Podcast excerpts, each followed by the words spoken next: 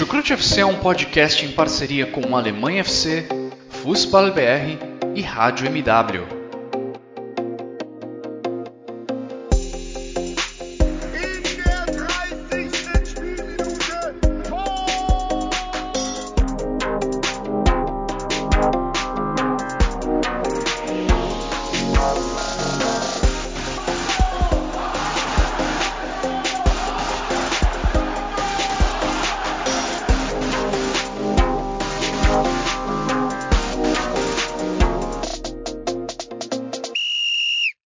Sejam muito bem-vindos, sons da Bundesliga. O meu nome é Guilherme Ferreira e eu recebo vocês para mais uma edição do Chucrute FC, edição em que vamos destacar a 22ª rodada do Campeonato Alemão.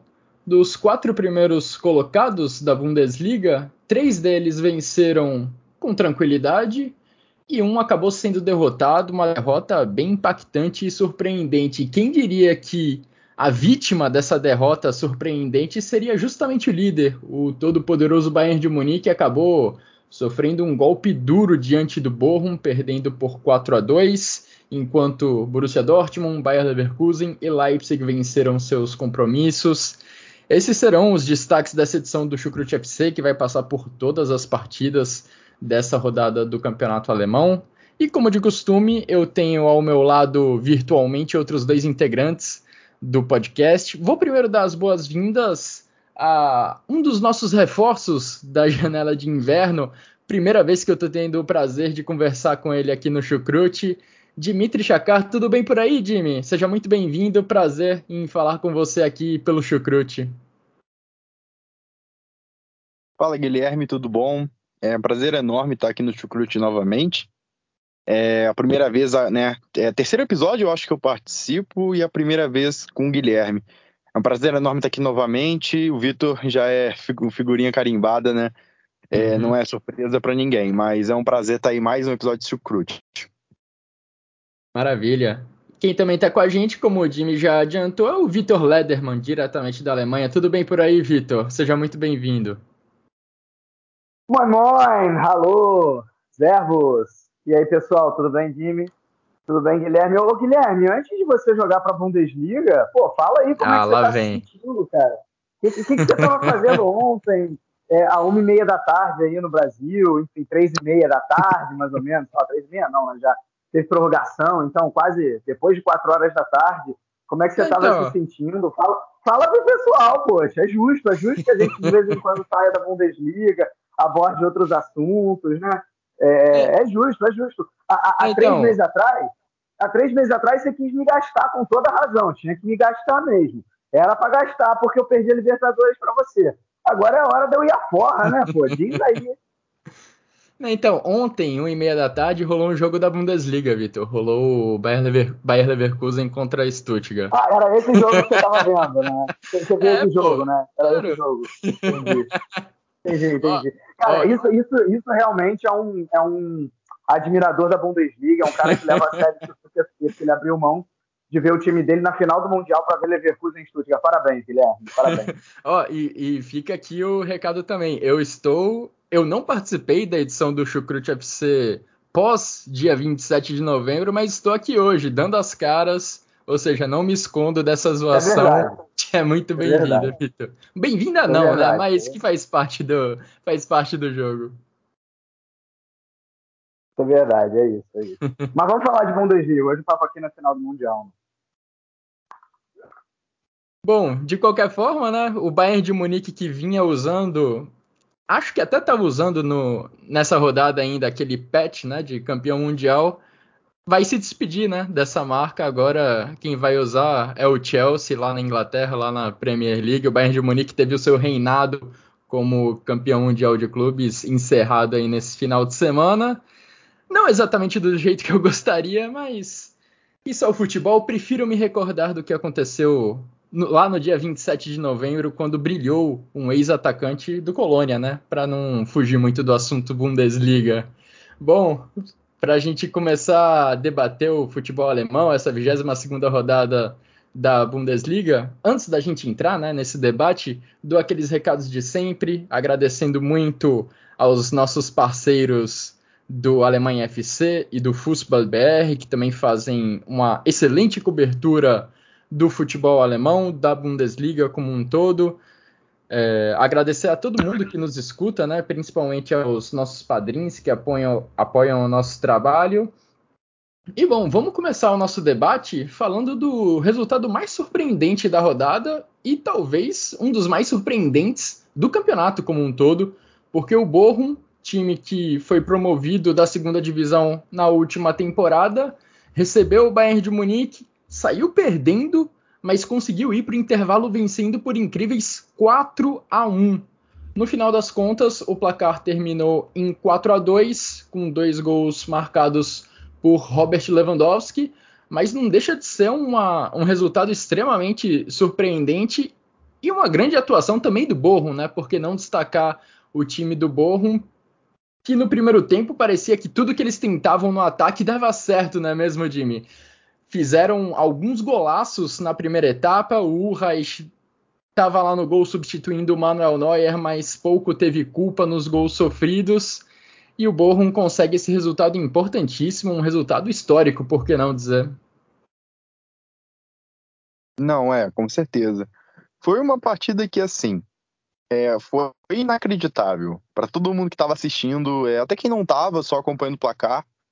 É, não dava para acreditar que realmente estava acontecendo aquilo, né? porque é, um, é, é, o Bochum, né? um time que, que, por mais que esteja fazendo uma campanha muito surpreendente na Bundesliga, né? o Bochum dificilmente vai ser rebaixado, tá ali no meio de tabela, inclusive, é, podendo passar equipes como o Eintracht Frankfurt, né? acima do Wolfsburg, acima do Gladbach, do Hertha, então é uma campanha muito boa do Borrom. Não é como a gente fosse chegar aqui e falar, ah, não, o Borrom é o último lugar. Não, longe disso. É um time muito competitivo, veio para competir. Mas 4 a 2 no Bayern é um resultado maluco. E poderia ser pior, porque houveram dois gols anulados, né? É, foi até bizarro de, de ver isso.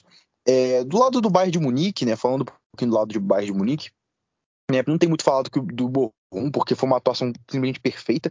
Acho que nem, nem questão taticamente, mas eu digo na questão é, psicológica mesmo. O Borrom veio para o jogo já com, com, vontade de vencer, um sentimento que poderia vencer.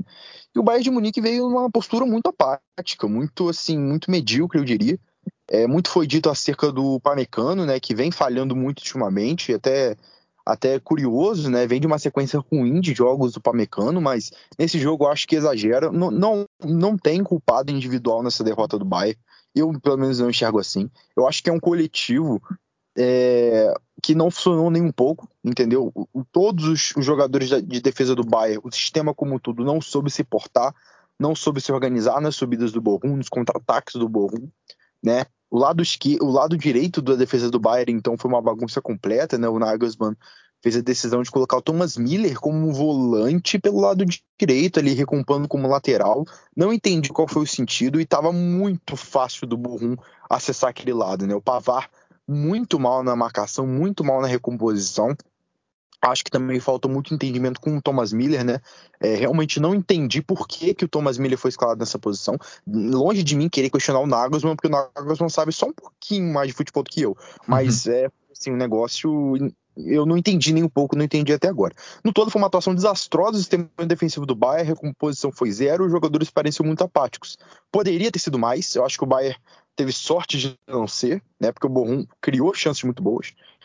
É, é, o Reich não conseguiu defender nada também, né? Eu não acho que ele é culpado, mas também poderia ter feito mais. E o único que salvou foi o Lewandowski, né? Que fez dois gols aí, né? Criou jogadas e porque de resto foi uma partida para esquecer do Bayern de Munique. É o Urra estava no gol porque o Manuel Neuer está contundido e inclusive preocupa para as próximas semanas. Bayern de Munique inclusive tem jogo da Champions League logo logo, então o Urra deve permanecer na meta do Bayern de Munique nas próximas partidas. De qualquer forma, como você falou, Jimmy, pouquíssima culpa dele nos gols. O Borrom, como eu falei, teve muita felicidade no primeiro tempo. O segundo e o terceiro gols foram golaços, uma felicidade enorme dos atacantes do Borrom na finalização. É... O terceiro e o quarto, né, Guilherme? Você quer dizer, o segundo foi o de pênalti, não foi? Exato, o terceiro e o quarto, exatamente. O do Gamboa, o terceiro, e o do Holtman, o quarto. O segundo foi o do Locadia de pênalti, você tá certo. De qualquer forma, foram duas finalizações de uma felicidade assim enorme do Holtman e do Gamboa que deram pouquíssimas chances do Urrais conseguir fazer uma defesa. Agora, eu fiquei ainda para permanecer nesse tema o Pamecano, concordo que é muito uma questão coletiva, o Bayern de Munique não soube se defender coletivamente diante dos ataques do Bochum, mas me preocupa cada vez mais essa temporada do Pamecano, porque não é o primeiro nem o segundo jogo que a gente vê o zagueiro francês do Bayern de Munique ser batido com certa facilidade em alguns lances. E aconteceu de novo nesse final de semana. Chamou muita atenção, principalmente no quarto gol do Holtman, que ele toma uma caneta do Holtman e fica perdido na jogada. E a situação fica um pouco. chama mais, ainda mais atenção porque o Pamecano acabou sendo substituído no intervalo do jogo. Ele só disputou a primeira metade do, da partida. Ele saiu de campo para a entrada do Tolisso. E, como eu disse, não é nem a primeira nem a segunda vez que o Pamecano mostra algumas. Fa acaba falhando com alguma frequência dentro dos jogos.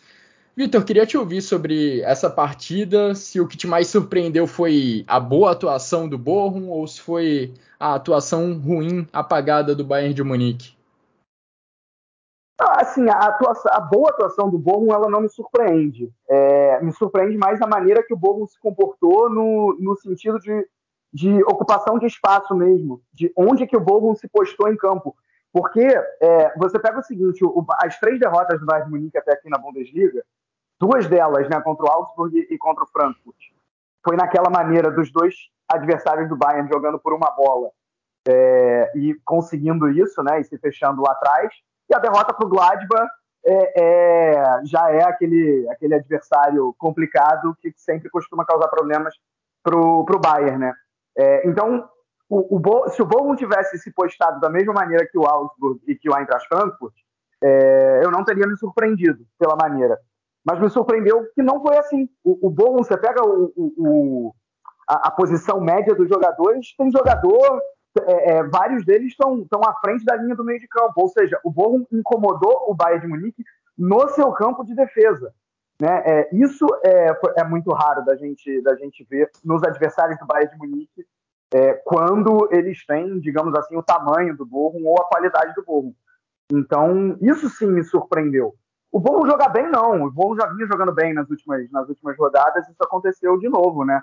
É, grande aí destaque para o Holtman, não só pelo gol, é, é, mas também pela, pela, por toda a partida, né? Ele, ele que dá assistência para o primeiro gol. É, é uma felicidade muito grande do técnico, porque esse trio de ataque do Bochum, Holtman, Adege e, e também o Locadia, é, eles dão uma, uma certa revezada com, com, outros jogadores do ataque do Bochum, por exemplo, com Assano e com Polter, é, e, e, e, talvez eles tenham menos minutos até do que esses jogadores.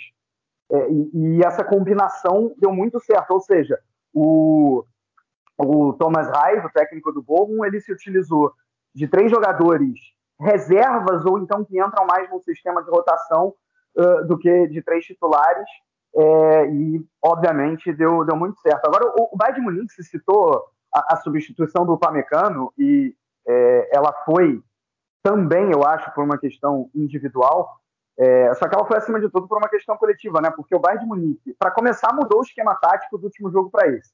Gente tinha jogado é, é, naquele 3, é, 3, 3, 4, 3, né? O 3, 4, 2, 1. Uh, com, com o Sané e com o Gnabry nas, nas alas, é, e, e Miller, Sané e Sané e Gnabry nas alas, não, Coman e Gnabry nas alas, Sané, Miller e, e Lewandowski na frente, dessa vez não, né? Dessa vez ele foi para um 4-1-4-1, disfarçado de 4-2-3-1, como bem o Jimmy falou, com o Miller é, o, o, Miller atrás do Kimmich. Né? Você pega, o, o, o Jimmy até colocou lá no, no Twitter dele, Bundesliga Insider, a posição média do, do, do, do Miller ela é atrás ainda do Kimmich.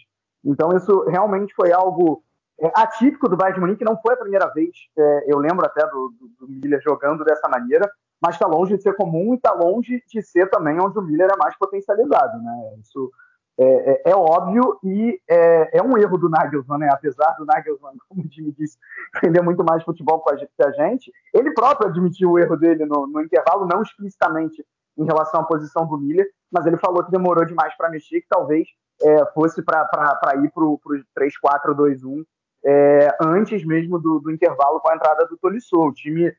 Agora, a questão também é que o time não melhora no segundo tempo, né? Eu diria até que fica um pouco menos pior, mas não melhora. O, o, tanto é que o Bayern Munique, entre aspas, ganha o segundo tempo só por 1 a 0 sem fazer exatamente um jogo bom. Né? Então, além de todos os problemas defensivos que vocês já citaram, é, eu achei que afunilou demais na hora de atacar também, usou muito pouco dos lados, é, é como, como, se costuma, como se costuma usar, com, com o Gnabry, com o Coman. Né? O, Sané muito abaixo, perdendo muita bola, lembrando muito mais do Leroy Sané da, da temporada passada. É algo até que o, o, o Monteirão, né, no canal dele do, do Twitter, é, colocou, né, o, o, canal dele é o Mia Sambia. É, então, são, são, algumas questões no Bayern de Munique que, no conjunto, fizeram com que o Bayern de Munique apresentasse o seu pior jogo na Bundesliga até aqui. Acho que ninguém, ninguém questiona isso, né? É, talvez mesmo até o pior jogo da temporada, brigando ali com aquele 5 a 0 contra, contra o Gladbach. Uh, enfim, um jogo, um jogo realmente muito ruim do Bayern de Munique, atípico, realmente atípico, porque na Bundesliga até aqui, as três derrotas né, elas tinham sido duas delas, como eu disse, com o Bayern de Munique massacrando, jogando muito mais e não conseguindo colocar a bola para dentro. É, e a outra para o Gladbach num jogo equilibrado, vai. Gladbach foi melhor, mas num jogo equilibrado. Dessa vez não. Dessa vez o, o Bochum, quem diria o Bochum, foi muito melhor do que o Bayern de Munique. Não há o que discutir. Talvez seja um alerta, um sinal amarelo necessário antes do início do mata-mata da Champions League como vocês falaram, o Nagelsmann já colocou em prática outras vezes, acho que nessa temporada mesmo, nessa né, formação ultra ofensiva, digamos assim, né, com um homem à frente da zaga e aí colocando Coman, Gnabry, Miller, Lewandowski e Sané. Imagino que eles esperavam um Bochum mais inofensivo, um Bochum sem tanta capacidade de machucar o Bayern de Munique, mas não foi isso que aconteceu. O Bochum marcou quatro gols no primeiro tempo e foi a primeira vez, inclusive, que um time marcou quatro gols, pelo menos quatro gols contra o Bayern de Munique em um primeiro tempo da Bundesliga desde 1975. Uma vitória realmente, uma marca realmente impressionante da equipe do Thomas Reis, que mostrou mais uma vez a sua força dentro de casa. 21 dos 28 pontos do Bochum nesse campeonato alemão foram somados lá no Ruhrstadion, lá nos seus domínios. Se a gente pega a tabela e considera só os jogos como mandante, o Bochum ocupa a sexta posição do, do campeonato alemão, uma posição excelente para uma equipe que está chegando da Série B, da, da segundona. Bom, com a derrota do Bayern de Munique, mais uma vez se abriu a possibilidade do Borussia Dortmund se aproximar um pouco né, na tabela. E dessa vez a equipe do Marco Rose conseguiu aproveitar essa, esse tropeço do seu concorrente direto na briga pelo título. Apesar da distância ainda ser de seis pontos, o Borussia Dortmund venceu e olha, venceu até com certa tranquilidade a equipe do Union Berlim, jogando fora de casa. E o mais impressionante, o Borussia Dortmund não sofreu gol.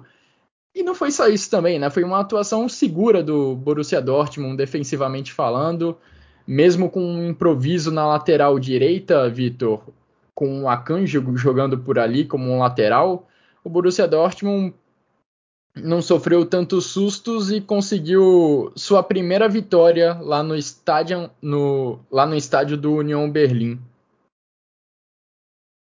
O chamado Anderhalsen Försterei, né? Anderhalsen Försterei. Até é. eu, com meu alemão já de sete anos, me complico aqui para falar. Haja, é, haja eu ia começar... Eu vi, eu vi que você tentou dar uma escapada, é. Ah, pois lá no é. estádio do União Berlim. Tá perto de você, tá perto de você, Guilherme. Você eu comecei a falar... Nome, eu É, eu é, comecei não, eu a falar, a língua enrolou e desisti. É, exatamente. Mas, enfim, é, né, sobre o jogo. É, é um, um Borussia Dortmund que, pela primeira vez, em muito tempo pelo menos, conseguiu fazer um jogo defensivo razoável. Né? Eu não falo nem só não de tomar gol, mas de não, de não sofrer muito, de manter na, em grande parte do tempo, talvez 100% do tempo, o adversário longe do gol. Né? O, o União Berlim até é, é, teve, teve algumas finalizações, mas nada realmente que levasse perigo. E a que levou, o Kobe estava lá, mais uma vez provando que é, foi uma contratação certeira do, do Borussia Dortmund. Né? Acho que é, é, quem viu os últimos jogos e viu o, o grande problema do Borussia Dortmund tomando contra-ataque, tomando bola nas costas na transição defensiva, viu que isso não, não aconteceu dessa vez.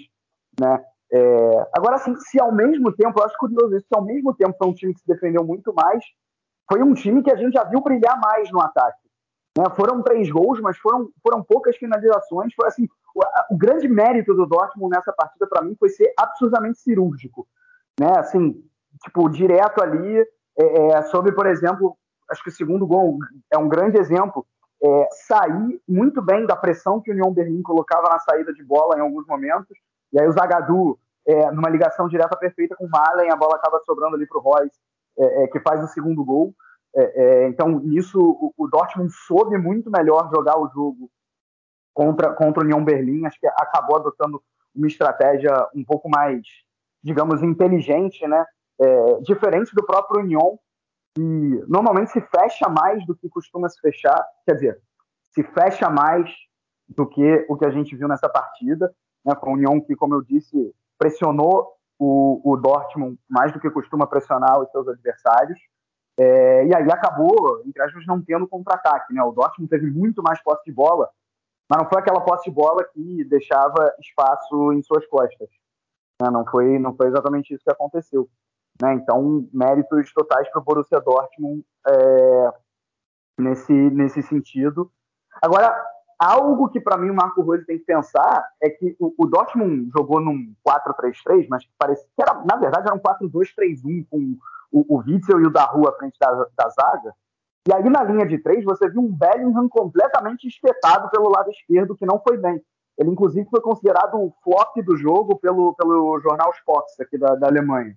Acho que isso, isso diz bastante coisa.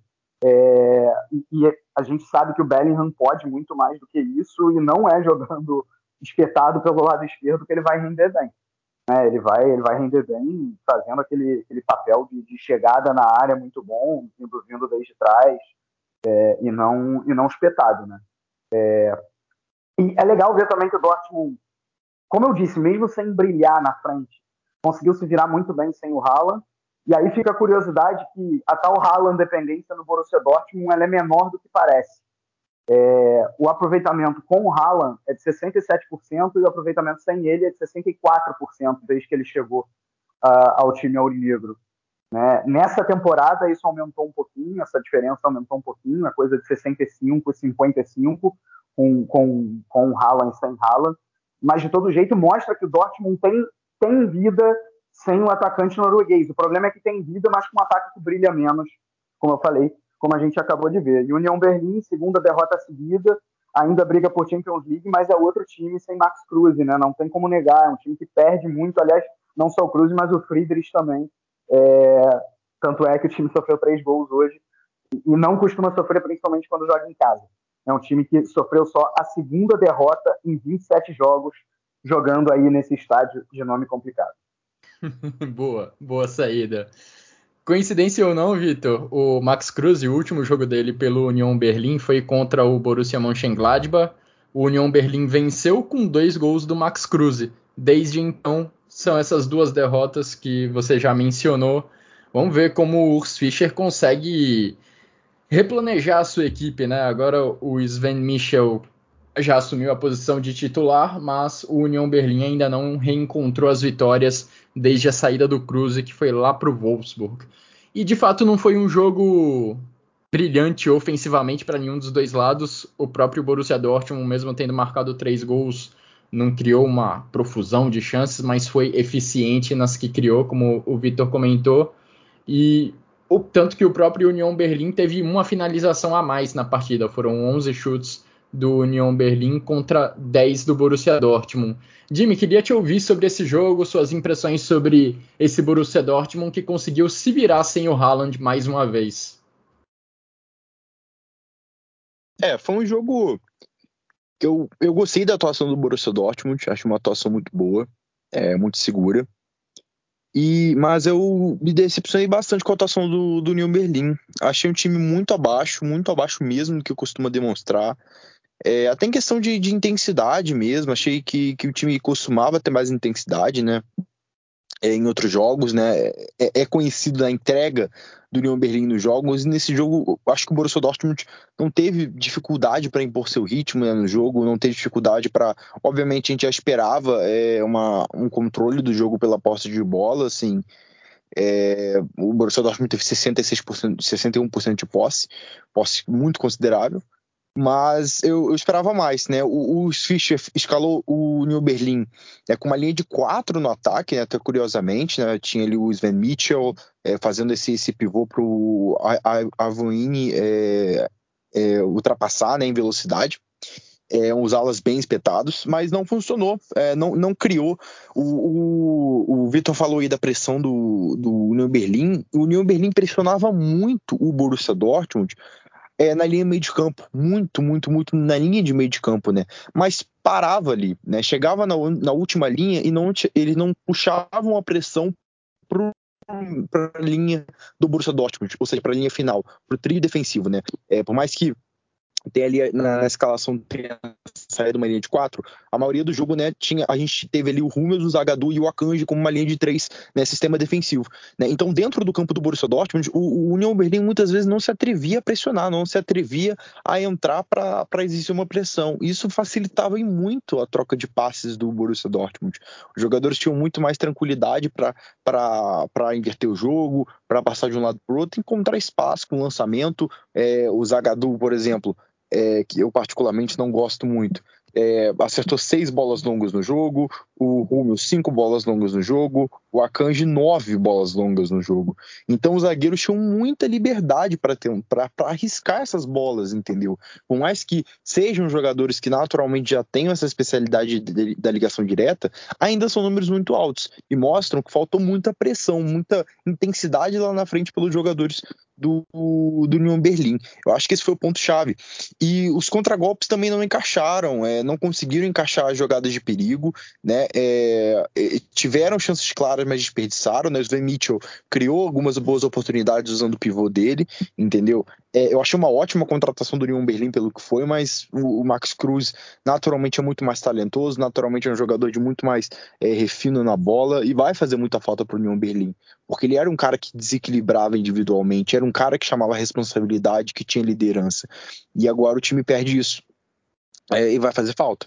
Né? O, o, o, então, assim, no todo do jogo, foi uma partida decepcionante do Union e surpreendente do Dortmund, que foi muito, muito seguro do que fez. Achei uma partida excelente do Marcois, e quando eu digo excelente, não falo só pelos dois gols. É, foi muito importante desafogando, né? É, o, o Vitor falou falou sobre o posicionamento do Bellingham, e realmente, o Bellingham estava jogando ele como lateral esquerdo, parecia, né, é, é, agrupando muito. Curioso, né, a gente viu o Miller jogando ali, agrupando como lateral direito, e o Bellingham como lateral esquerdo. Mas era, foi o que aconteceu, eu não gostei, achei assim, não entendi qual foi o fundamento disso, mas o Royce ficou ali centralizado como esse organizador e funcionou muito bem, desafogando da pressão. É, e foi, e curiosamente, primeiro jogo da temporada que o Borussia Dortmund consegue manter um clean sheet fora de casa.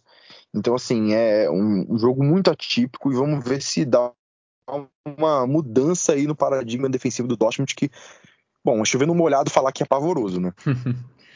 É, a gente está acostumado a ver o Borussia Dortmund entregando basicamente alguns gols com erros primários da, dos seus defensores. Às vezes não são nem erros coletivos, não são nem erros do sistema, mas erros individuais assim infantis que acabam dando gols, como já aconteceu na semana passada contra o Bayern Leverkusen ou também contra o Bayern de Munique lá em dezembro.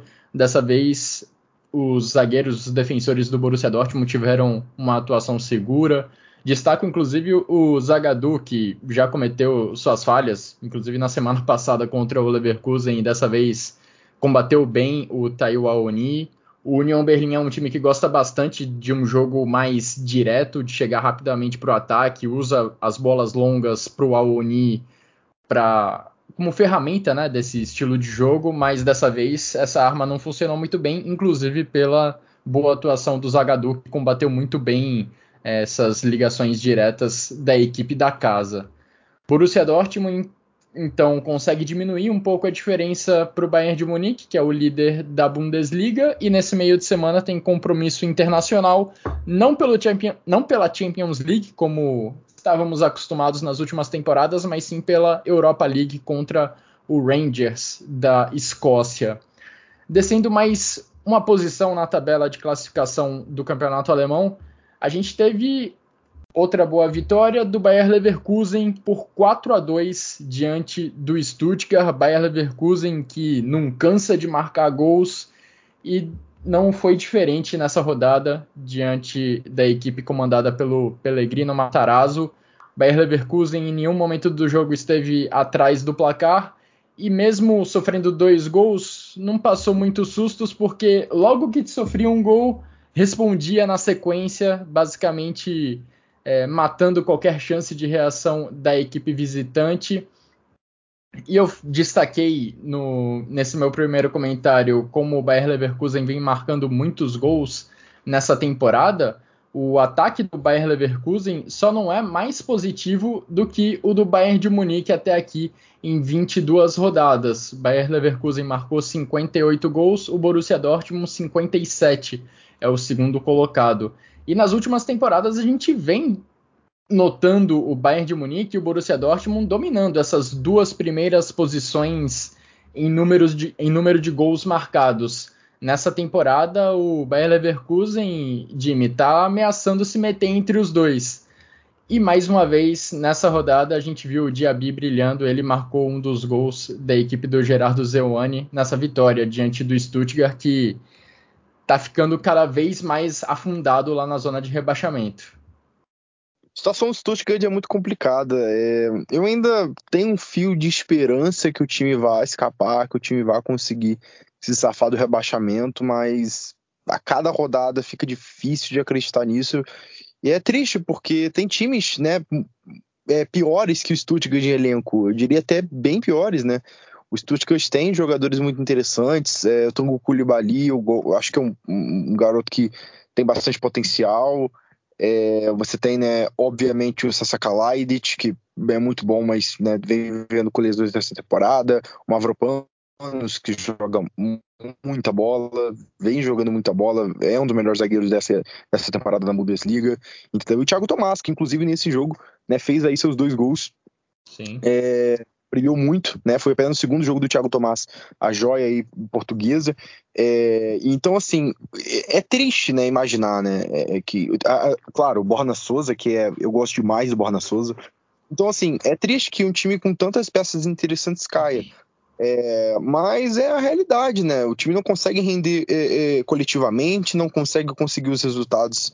Não consegue conseguir é complicado, mas não consegue os resultados né, que, que deveria para se manter é, é, no topo, entendeu? E realmente o Pellegrino Matarazzo não, não vem convencendo, não vem tendo um bom rendimento, e acho que é bem questionável é, qual que deve ser o futuro dele nessa equipe do Stuttgart, porque com o elenco que tem, poderia estar rendendo e deveria estar rendendo muito mais. Sobre o, o Bayern Leverkusen, é, segue uma fase muito boa, o time vem ascendente, é, acho que é o melhor time da Bundesliga nas últimas rodadas, já são cinco jogos invictos, quatro vitórias seguidas e nos últimos três jogos o time não marcou menos que quatro gols. É, é, então, assim, uma sequência excelente de, que anima. E por mais que ainda tenha uma gordurinha ali de Borussia Dortmund e Bayern, né, dificilmente o Leverkusen possa sonhar com um título, né, muito improvável é, ainda já praticamente garantiu sua vaga na, na, na, Champions, né? Que é o que importa, já a vaga está praticamente garantida. E mais um jogo bom, que dispensa comentários do trio, né? Mágico, trio Diaby, Florian Wirtz, Patrick Schick, né? É, cada um guardou seu próprio gol. É, mas assim, é impressionante, é impressionante. É, falando do, do Diaby, é, a velocidade dele é, é, impressionante. Ele desenvolveu muito a finalização dele, é muito mesmo. É, é muito importante a gente destacar isso, porque o Diaby não era esse jogador, sabe? É, demorou a se tornar um finalizador nato, né? Era até um ponto fraco dele e ele evoluiu muito. Me lembra muito o Vinícius Júnior, porque os dois eram pontas muito rápidos e dribladores quando surgiam, mas fisicamente eram fracos, não tinham um passe muito bom, perdiam gols e acabava dando aquela, dando aquela impressão de triatleta, né? O que corre, pedala e nada. Mas o Diaby evoluiu. Assim como o Vinícius Júnior evoluiu completamente, né? O Diaby evoluiu muito. e hoje, inclusive, é o sexto artilheiro da, sexto maior artilheiro da Bundesliga, né, dessa edição, com 10 gols, empatado com o Gnabry. Então, assim, é importante destacar isso. É importante também destacar, obviamente, o Patrick Schick, que guarda mais um gol aí. Para mim, o Patrick Schick tá nessa temporada, nessa temporada, para destacar muito bem, ele tá jogando melhor que o Haaland, por exemplo, tranquilamente.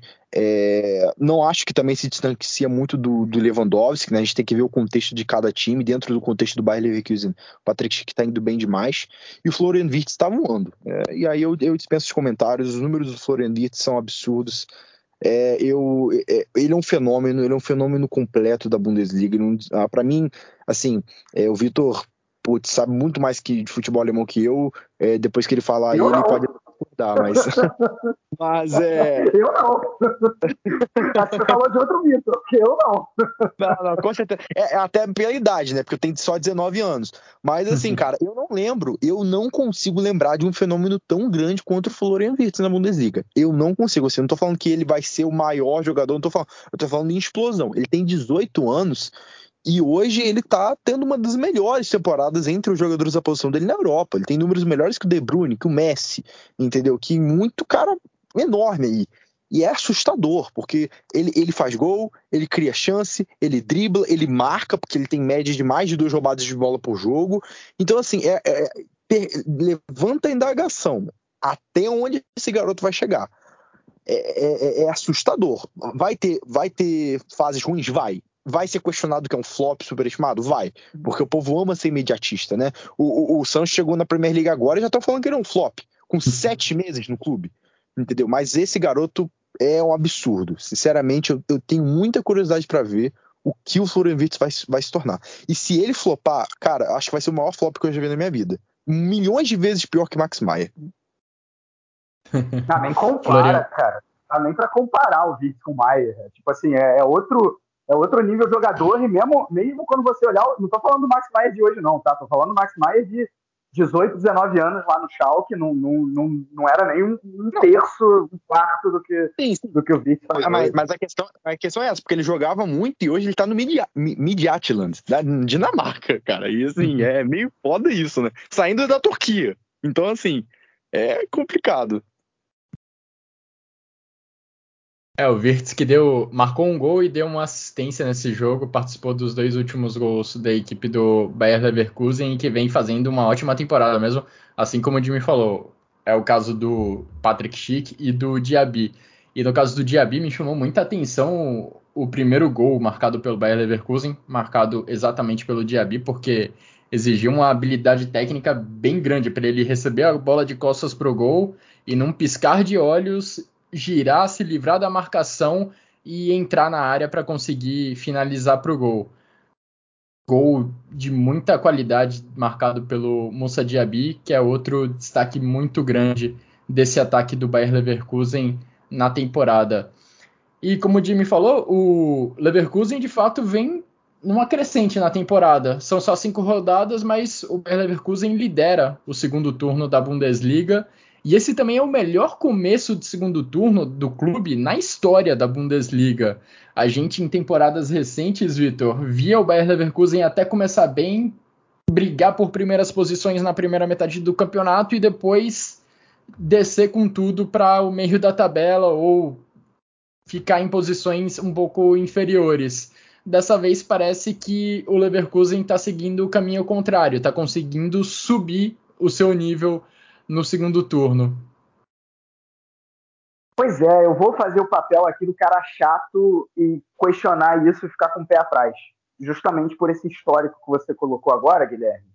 Mas não só por isso. Eu concordo assim plenamente. O, o setor ofensivo do, do Bayer Leverkusen, é, e deixando claro, eu não estou falando aqui em qualidade dos jogadores, mas eu estou falando do volume de jogo que eles impõem aos seus adversários quando conseguem jogar bem é, ele não está muito atrás do Bayern de Munique. O volume ofensivo que, que o Bayern Leverkusen produz é melhor que o do Borussia Dortmund. É, é, e, de novo, eu não estou falando da qualidade dos jogadores, eu estou falando do, do, sistema mesmo, como funciona. As triangulações entre é, é Diaby, Vitic, é, é, Frimpong chegando pelo lado direito, estou gostando muito desse jogador também.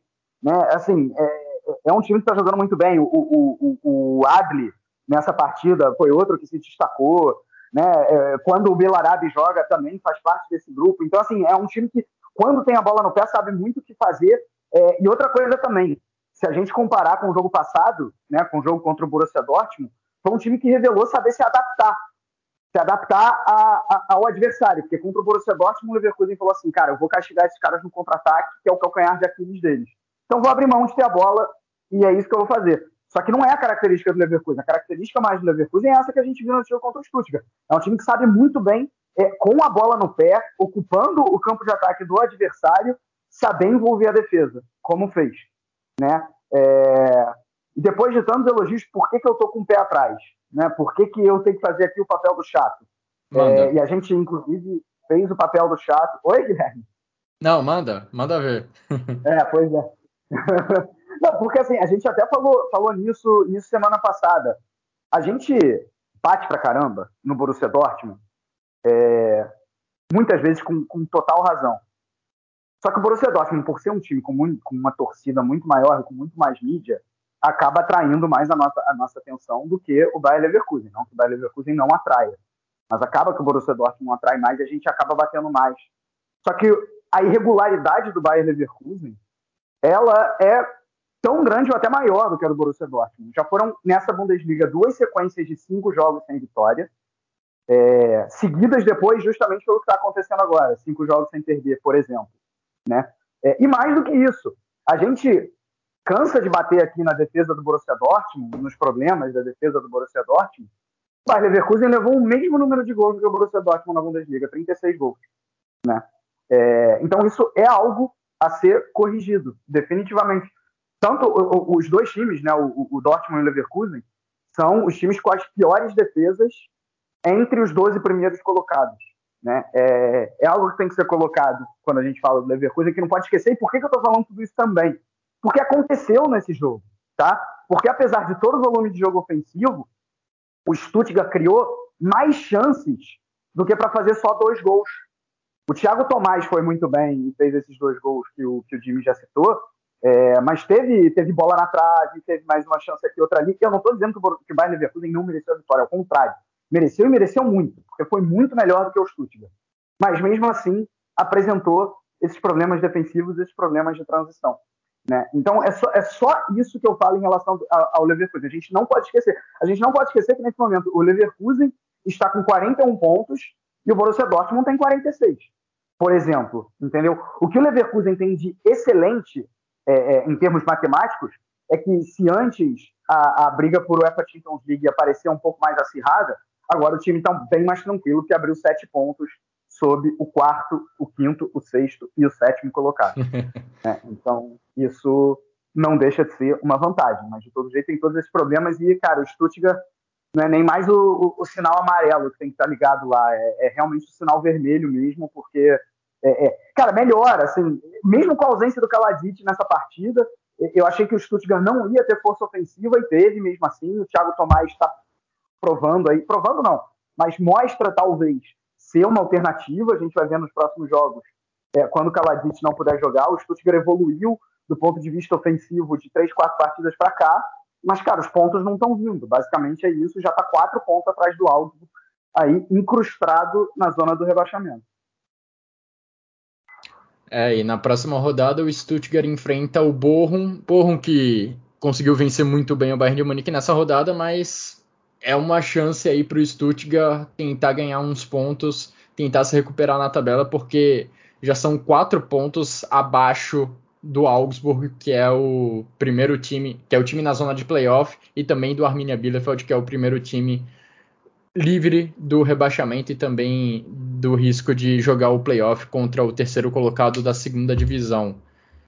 É, em relação ao Bayer Leverkusen, ou melhor, em relação também ao Stuttgart, vocês já destacaram, né? O Sasa Kaladzic novamente se contundiu e por isso que o Thiago Tomás jogou. Foi o primeiro jogo do Thiago Tomás como titular pela equipe do Stuttgart. Ele correspondeu, vamos ver se ele consegue dar sequência a esse bom momento, a esse jogo, né? Essa boa atuação nas próximas rodadas. E o Vitor já passou de relance por, essa, por esse equilíbrio né, na, na briga por uma vaga na Champions League, porque a gente tem quatro times né, empatados com 34 pontos. Um deles é a equipe do Leipzig, é o Leipzig quem lidera esse grupo pelos critérios de desempate. Se a gente falou do Bayer Leverkusen, que é o líder do segundo turno da Bundesliga, o segundo colocado é justamente o time do Leipzig, com 12 pontos nessas cinco rodadas. O Bayer Leverkusen tem 13. E é incrível essa sequência do Leipzig com o Domenico Tedesco, Vitor, porque até o início desse ano a gente tinha dúvidas se sobre a classificação do Leipzig para a Champions League. Num piscar de olhos, o time se recuperou. E considerando que o time do Leipzig é o único do G4 da Bundesliga ainda vivo na Copa da Alemanha, acho que o torcedor pode ficar otimista para essa segunda metade de temporada. Nessa rodada, o Leipzig venceu o Colônia por 3 a 1 jogando em casa, mais uma atuação segura, uma vitória também tranquila da equipe do, do Domenico Tedesco. Eu achei até esse jogo de, de sexta-feira um jogo que não teve tantas chances de gol assim, mas foi um jogo bom e mesmo com poucas chances, teve quatro gols, né? Ou seja, os atacantes aproveitaram as poucas chances que tiveram, né? É, o Colônia, nos 10, 15 primeiros minutos, jogou de maneira até bastante ousada, pressionou muito a saída de, de bola do, do Leipzig. É, depois caiu um pouco o ritmo, mas continuou pressionando, o que não é exatamente uma exceção. Né? Esse time do, do, do Baumgart é assim mesmo é, mesmo contra, contra times mais fortes, fez isso contra o Bayern Munique e perdeu, fez isso agora contra o Leipzig e perdeu também, mas não tem medo de ousar.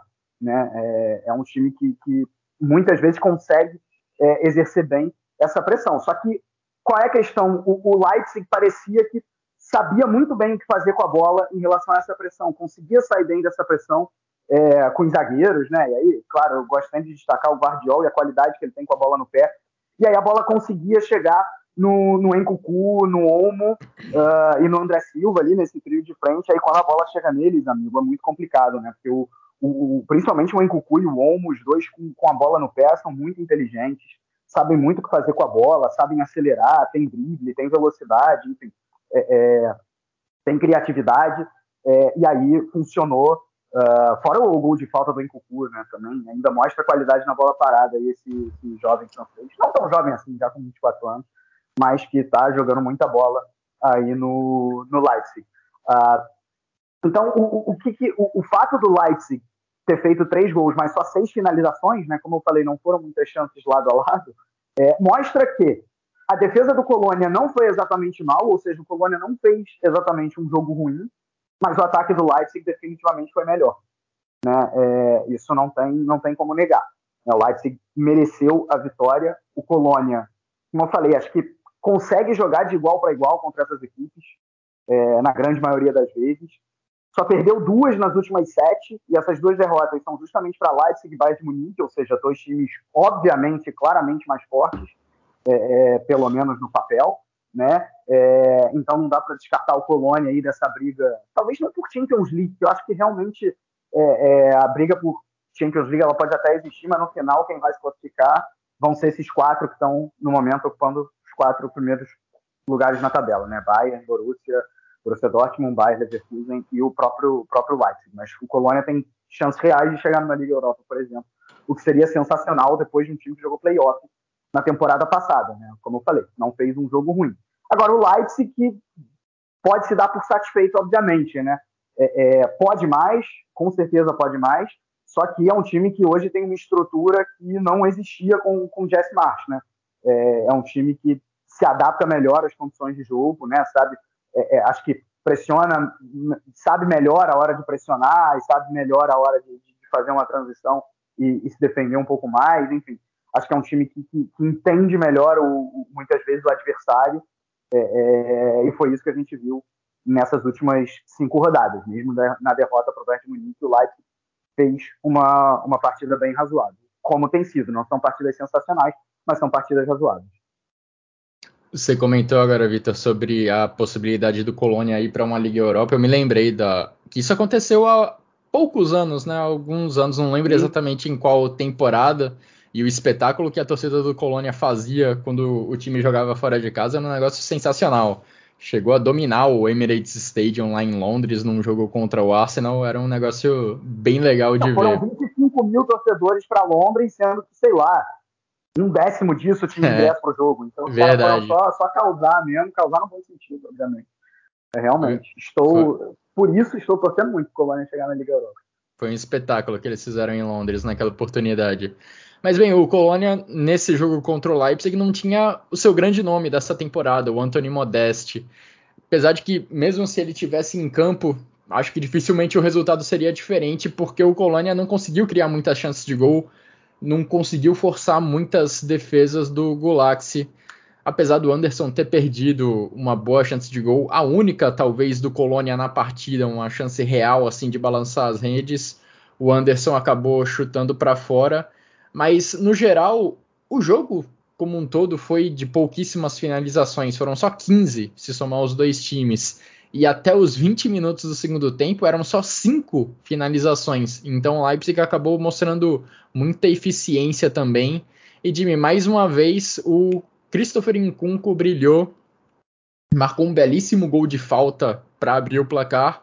E no segundo tempo ainda participou do, do gol que deu o placar final de 3 a 0. Foi ele quem deu início à jogada do gol do Angelinho. Não, sim, um golaço do um lindo gol, lindo gol, lindo gol, inclusive é um dos meus gols da rodada. É, o Dani Olmo também fez um golaço. É um, um, jogo muito bom do Leipzig. O Vitor falou muito bem, não tem nem muito o que eu falar mais. É, assim, domínio absoluto para cima do Colônia, que teve só que fundamental do Antônio Modesto, que está fazendo uma das suas melhores temporadas, na minha opinião, da Bundesliga.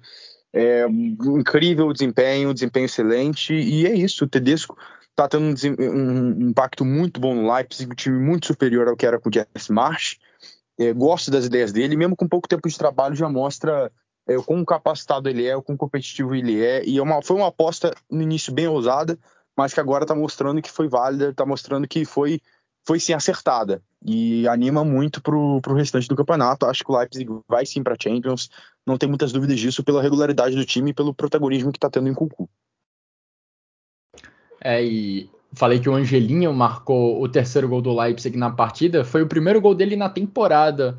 O que é o que chama atenção, se a gente lembrar da temporada passada, quando o espanhol foi participava muito de ações ofensivas do Leipzig, ele marcou dois gols, ou, ou melhor, ele marcou oito gols ao todo na temporada é tinha passada. Tinha um tal de Nagelsmann lá, né, o Guilherme? Tinha pois é. Um técnico que tem, tem alguma qualidade, né? Entende mais futebol que a gente né, Jimmy? que nem você falou. E aparentemente entende mais que o Jesse March também, porque o Angelinho foi muito bem aproveitado na temporada passada. Ele contribuía muito não só com gols, mas também com assistências jogando pela ponta esquerda ou pela lateral esquerda. E ele conseguiu finalmente balançar as redes nessa temporada, jogando nessa, nessa sexta-feira, na verdade, contra o Colônia. Vamos ver se ele consegue deslanchar e voltar a participar com regularidade dos gols marcados pela equipe do Leipzig. Bom, partindo agora para os outros jogos que aconteceram nessa rodada, a gente teve um confronto direto muito importante na parte de baixo da tabela. Borussia Mönchengladbach venceu o Augsburg por 3 a 2.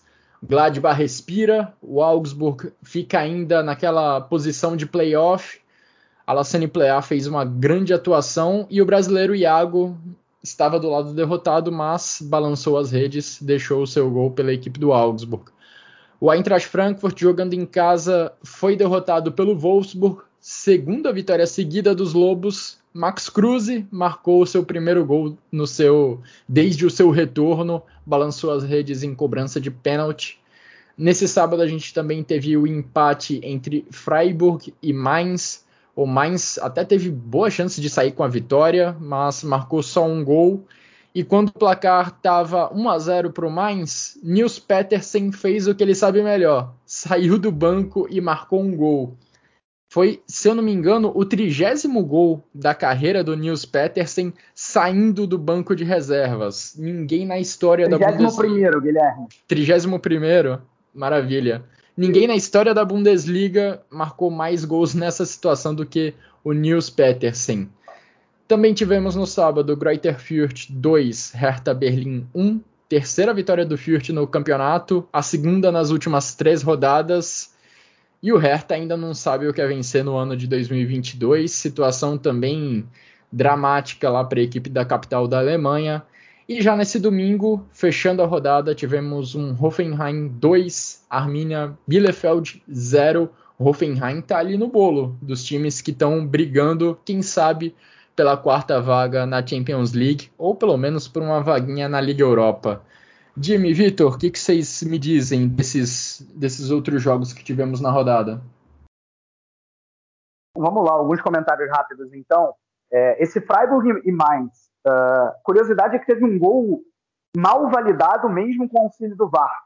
Né, o juiz, ele, o, o Aiketin, ele admitiu após a partida que o gol não deveria ser validado. A questão é que o VAR só verificou se tinha tido uma bola na mão e esqueceu de verificar se tinha tido um impedimento. É, só que mesmo assim, e aí, por que, que eu estou falando isso? Para parabenizar a postura tanto do juiz, que foi a público depois de, do jogo pedir desculpa, isso não é comum a gente ver no Brasil, e o próprio técnico do Freiburg, que foi o time prejudicado na, na situação, o Christian Streich, ele disse abertamente: olha, é, são coisas que podem acontecer, eu entendo, claro que é, a gente não quer que aconteça. Fora isso, o meu time não estava jogando bem. É, a, a derrota parcial no primeiro tempo, que foi quando aconteceu o gol, ela era justíssima. Né? Porque, e aí entrando no jogo, realmente o Mainz foi muito melhor no primeiro tempo. O goleiro holandês Flecken, que, cara, ele, ele tem menos mídia, mas ele briga com o Zoma para ver quem é o melhor goleiro da Bundesliga, viu? Tô falando em, em desempenho, claro, obviamente, né? Não tô comparando o Flecken com o Manuel Neuer, por exemplo. Mas realmente é, ele, tá, ele tá muito bem aí. E se não fosse por ele, o Mainz sairia com uma vitória parcial de 2, 3 a 0 tranquilamente no segundo tempo, o Freiburg engrossou, foi um pouco mais para cima, é, e aí empatou com esse gol do Petersen que o Guilherme, que o Guilherme bem citou. Né, um, um resultado que deixa ainda ambos os times brigando por competições europeias. Uh, cara, o Wolfsburg conseguiu a segunda vitória seguida, né, algo sensacional. Claramente evoluiu e nesse jogo a gente viu uma evolução defensiva muito forte. Foi um time que deu muito mais, mais a bola para o Eintracht Frankfurt é, e impôs dificuldades para o Eintracht Frankfurt furar é, essa, essa defesa, linha de cinco ali, com, com, é, com uma linha de quatro à frente, realmente fez com que o Wolfsburg fizesse uma partida defensiva bem razoável e com os dois gols conseguiu a vitória. Pelo lado do Frankfurt, é ruim porque só uma vitória nos últimos quatro jogos, né? ou seja, se está parecendo mais com aquele Frankfurt que a gente viu no início do campeonato e menos com o Frankfurt que a gente viu no final do primeiro turno, é, o que torna a situação complicada. Primeiro tempo sem Kostic porque ele vinha de uma febre de 40 graus no segundo tempo, o Oliver Gleisner opta por colocar o Sérvio, mas a grande verdade é que, seja com, seja sem, é, o Frankfurt teve dificuldade para furar essa, essa defesa do Wolfsburg. Uh, bom, Borussia Mönchengladbach e Augsburg, sensacional aí, a vitória do, do Gladbach, né? É, primeira vitória depois daquela vitória justamente contra o Bayern de Munique. Eram sete jogos sem vencer o desempenho ofensivo, que eu até falei aqui nas duas últimas rodadas, ele foi bem razoável, evoluiu ainda um degrau, eu diria. A gente viu muito mais triangulação, muito mais troca de passes, muito mais maneiras de envolver a defesa do Augsburg, que não é exatamente muito forte, mas de todo jeito o Gladbach tem méritos nisso, então foi legal ver o Plea voltando a jogar bem, o Jonas Hoffmann é, é, é o grande, é a grande força motriz aí desse setor ofensivo do, do Gladbach, né, jogando muita bola, é, só que ainda correu um riscozinho, tanto é que o jogo foi, foi 3 a 2 mas de todo jeito já é uma vitória importantíssima para o Gladbach, é, que agora uh, abriu uma, uma vantagem de quatro pontos para a zona do rebaixamento. E o Augsburg é justamente o time que está na, na zona do playoff, né, mudou um pouco o seu estilo no, em 2022, digamos assim, é um time que tenta pressionar um pouco mais, tenta atacar um pouco mais, fez isso nessa partida, tanto é que fez dois gols, mas não dá para confiar na, na sua defesa. Cara, Greuther Fürth e Hertha Berlim. Greuther Fürth é outro time no, no, segundo turno, aliás, não só no segundo turno, mas desde da rodada 15. Se você for pegar da rodada 15 até a rodada 22, em oito jogos, o Greuther Fürth seria o sétimo colocado. Né? Ou seja, é, é, realmente uma melhora, é um time que agora compete, é um time que foi bem melhor do que o Hertha Berlim. Né? Chutou até menos, mas assim, as chances que o Greuther Fürth teve foram muito mais claras do que as do Hertha Berlim.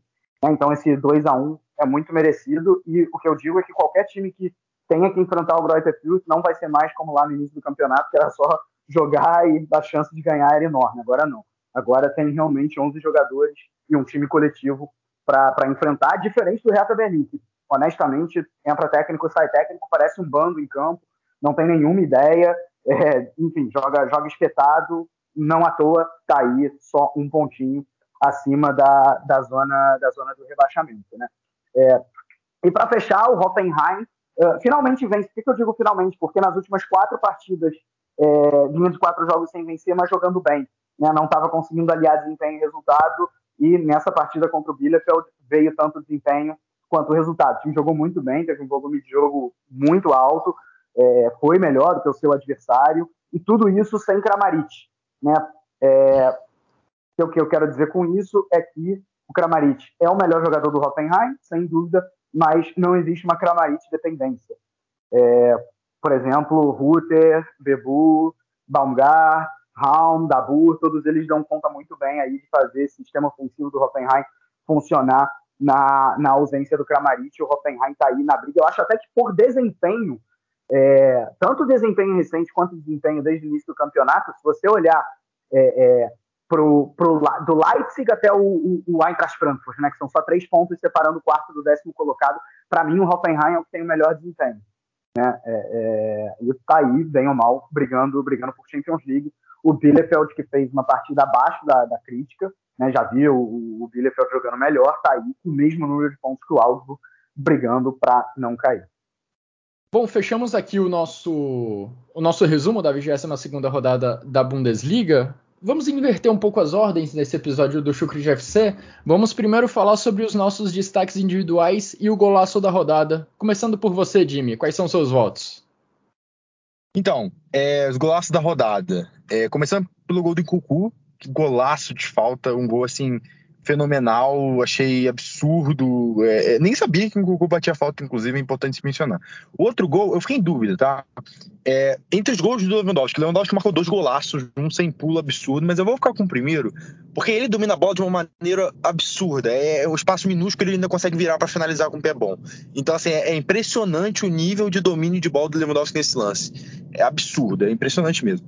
E depois eu acho que eu vou ficar com o gol do, do Gamboa um golaço, um golaço absurdo, é, aquele que dá o da caneta no, no Palmecano e mete aquele golaço por cima do, do Reis, para mim é, é, é, foi fenomenal. E o jogador da rodada, olha, pensei em muitos nomes, mas eu vou colocar aqui honrando o meu, meu ícone da, lá da página, né, da Bundesliga Insider, vou colocar o Florian Wirtz, que, que, que voou, voou nessa partida.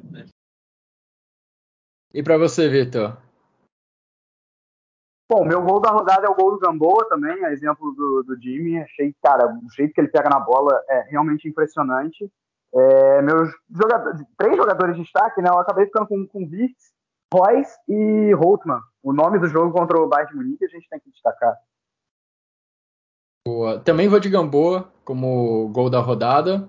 E destaques individuais, vou de Holtman, Royce e Alassane Plea, que teve uma atuação digna daqueles primeiros momentos dele no Borussia Mönchengladbach, como, uma, como um atacante super criativo, com uma qualidade técnica enorme para deixar os companheiros em condição de finalizar. Ele mostrou isso muito nessa partida contra o Augsburg nessa rodada. Bom, Agora vamos partir para a segunda divisão do campeonato alemão, com um resumo da rodada. Olá pessoal do Chucrute FC que está falando aqui é o Thiago Barbosa do Bundesliga Brasil 2. Falar o que aconteceu nesta 22 rodada da Liga, com o Werder Bremen vencendo a sétima partida seguida no campeonato, o Hamburgo derrotando o Heidenheim o São Paulo voltando a vencer depois de cinco jogos e derrotou o Jan Regensburg. O Schalke 04 derrotado de virada para o Fortuna Düsseldorf na estreia de Daniel Tchune no comando técnico. Vamos lá o que aconteceu nesta 22ª rodada da Zweite. Nas partidas de sexta-feira, o Ergas Big Al recebeu o Rostenkiel e foi derrotado por 3 a 2. O Hansa Rostock recebeu o Werder Bremen e os veteranos venceram por 2 a 1, indo para o sétimo jogo seguido, vencendo no campeonato. Já nas partidas do sábado, o Hamburgo recebeu o Heidenheim e venceu pelo placar de 2 a 0. O Karlsruher recebeu o Nuremberg e de virada venceu por 4 a 1. O Paderborn recebeu o Dinamo Dresden e ficou no empate sem gols. O Jan Regensburg recebeu o São Paulo e os Piratas venceram por 3 a 2, quebrando o jejum de cinco jogos na liga. Já nos jogos de domingo, o Fortuna Düsseldorf recebeu o Schalke 04 na estreia de Daniel Tchouné no comando técnico e venceu pelo placar de 2 a 1 de virada. Já o Hannover 96 recebeu o Darmstadt e ficou no empate em 2 a 2. E o duelo de últimos colocados do campeonato, o Ingolstadt recebeu o Sandhausen e ficou no empate sem gols. A classificação atual está assim: o São Paulo retornando à liderança do campeonato com 41 pontos, seguido do segundo colocado Werder Bremen com bem com 41 pontos e o terceiro colocado Hamburgo com 40 pontos junto com o Darmstadt que está com 40 pontos, mas perde pelo saldo de gols. Já na zona de rebaixamento, o Fortuna Düsseldorf é o 16 colocado com 23 pontos, seguido do Ergas Big com 15 pontos, penúltimo colocado, e o último colocado, 18º, Ingolstadt com 14 pontos. Esse foi o melhor que aconteceu nesta rodada 22 da Svite Liga. Um grande abraço a todos e até a próxima. Muito obrigado, Thiago, pela, pelo seu resumo da segunda divisão. E vamos falar também de Frauen Bundesliga. A gente teve rodada nesse final de semana. O jogo entre Zand e Wolfsburg, válido pela 14ª rodada do campeonato, vai acontecer só daqui duas semanas, no dia 27 de fevereiro. Mas tivemos cinco partidas sendo disputadas e os líderes saíram com a vitória. O Bayern de Munique venceu a equipe do Freiburg por 3 a 0. O Hoffenheim também venceu, venceu a equipe do Essen por 2 a 1. O Eintracht Frankfurt venceu o Colônia fora de casa por 2 a 1 e num confronto ali mais direto, um confronto entre quinto e sexto colocado, o Turbine Potsdam venceu o Bayer Leverkusen por 2 a 1. Potsdam é o quinto colocado, o Bayer Leverkusen é o sexto. A distância que era de 4 pontos entre esses times subiu para 7 então a gente tem basicamente esse bloco do Bayern de Munique, que é o líder, ao Potsdam, o quinto colocado, separados por sete pontos. Predomina o equilíbrio na Frauen Bundesliga nessa temporada. E vale ressaltar também que o Wolfsburg, no momento, é o segundo colocado, tem 32 pontos, mas se vencer esse jogo contra o Sand, as Lobas passam a ocupar a primeira posição, um ponto à frente do Bayern de Munique. E considerando que o Zand ainda não venceu nessa temporada, é o lanterna do campeonato, é bem provável que o Wolfsburg assuma a ponta do campeonato daqui duas semanas, se não acontecer mais nenhum tropeço. Bom, Vitor, Fechamos então essa edição do Chucrute FC. Muito obrigado pelos seus comentários, pelas suas análises. Muito obrigado também ao Jimmy pela participação nessa edição do podcast. Muito obrigado também a todo mundo que nos acompanhou até aqui. Um grande abraço a todos e até a próxima.